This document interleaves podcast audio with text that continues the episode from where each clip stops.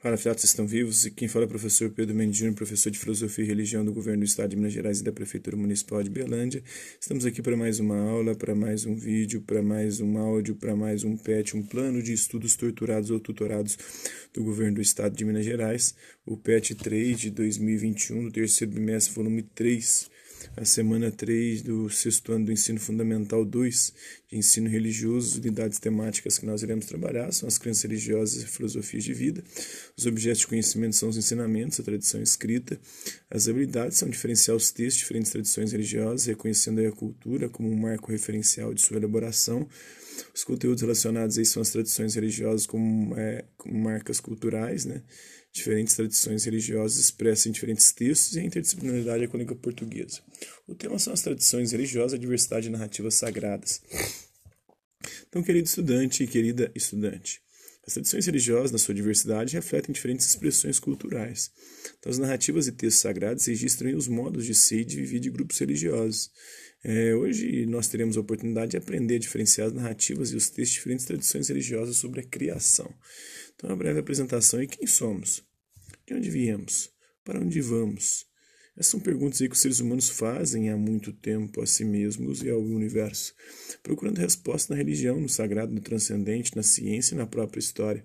Isso desperta em nós aí o interesse para investigarmos as origens e assim avançarmos é, na busca de sentidos à vida. Né? Há pressupostos para análise aí das origens. A religião ela evoca a experiência mítica em relação ao Criador envolvendo crenças e fé.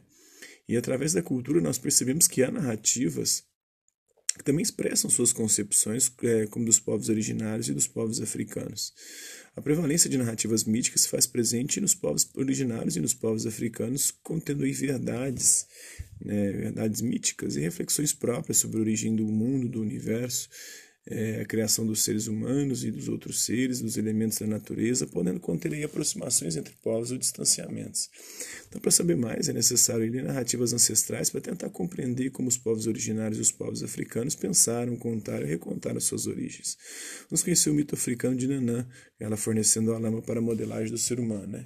Diz que quando Loru encarregou o Oxalá é, de fazer o mundo e modelar o ser humano, o Orixá tentou vários caminhos. Tentou fazer o homem de ar, como ele, não deu certo, pois o homem logo se desvaneceu, tentou fazer o homem de pau, mas a criatura ficou dura, os cupins vieram e comeram, né? o boneco de ar foi, explodiu, né? esvaziou. É, de pedra ainda a tentativa foi pior, cabeça dura e coração duro, é, fez de fogo, o homem se consumiu, e na verdade a, veio a chuva e apagou o ser humano, tentou azeite, água e até vinho de palma e nada, a água é, evaporou.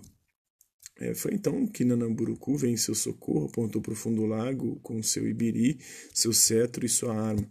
É, de lá retirou uma porção de lama. Nanã deu a porção de lama ao Xalá, é, o barro do fundo da lagoa onde morava ela. Né?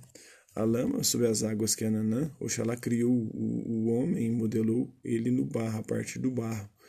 É, com o sopro de Lorum, ele caminhou, ganhou vida mas ainda estava meio que ali molengão, aí colocou ele no forno um tempinho ali, inclusive os africanos, por isso que eles ficaram escurinhos, né, para dar ganhar uma consistência, o barro estava meio molengão.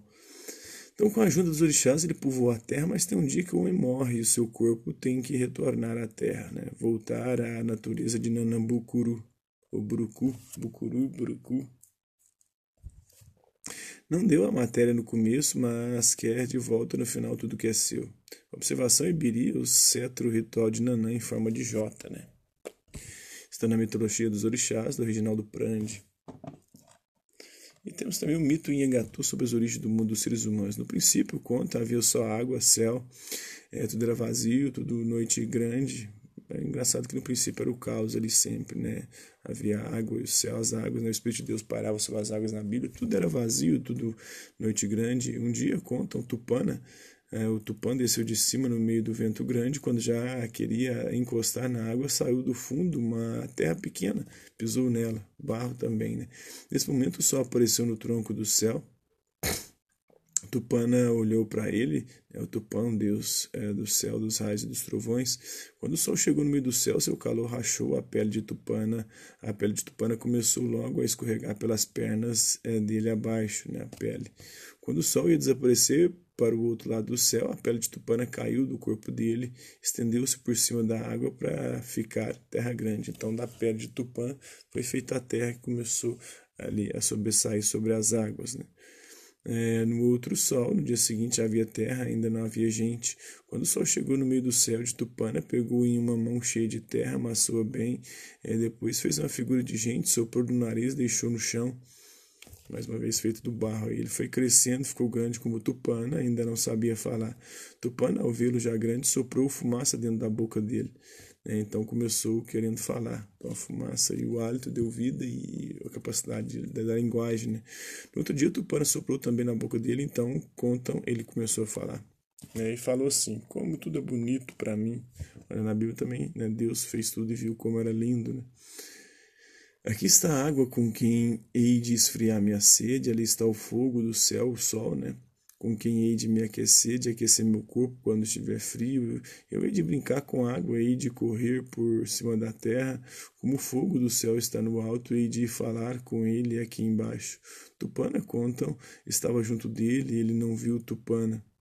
observação em Agatu é uma língua dos povos originários da família das línguas tupi-guarani. Está na obra Origem do Universo na Mitologia e na Religião, capítulo 1, é o universo. Então é isso aí. Né? Vamos às atividades. As narrativas ancestrais dos povos originários e dos povos africanos contêm aproximações e distanciamentos. Para identificar essas aproximações e distanciamentos, será necessário identificar o que há de semelhante e diferente das narrativas. O mito em Agatu sobre as origens do mundo e dos humanos, e o mito africano é de Nanã fornecendo a lama para a modelagem do homem. Preencha as informações no quadro abaixo, né? as semelhanças. Em ambos, o ser humano é feito do barro, né?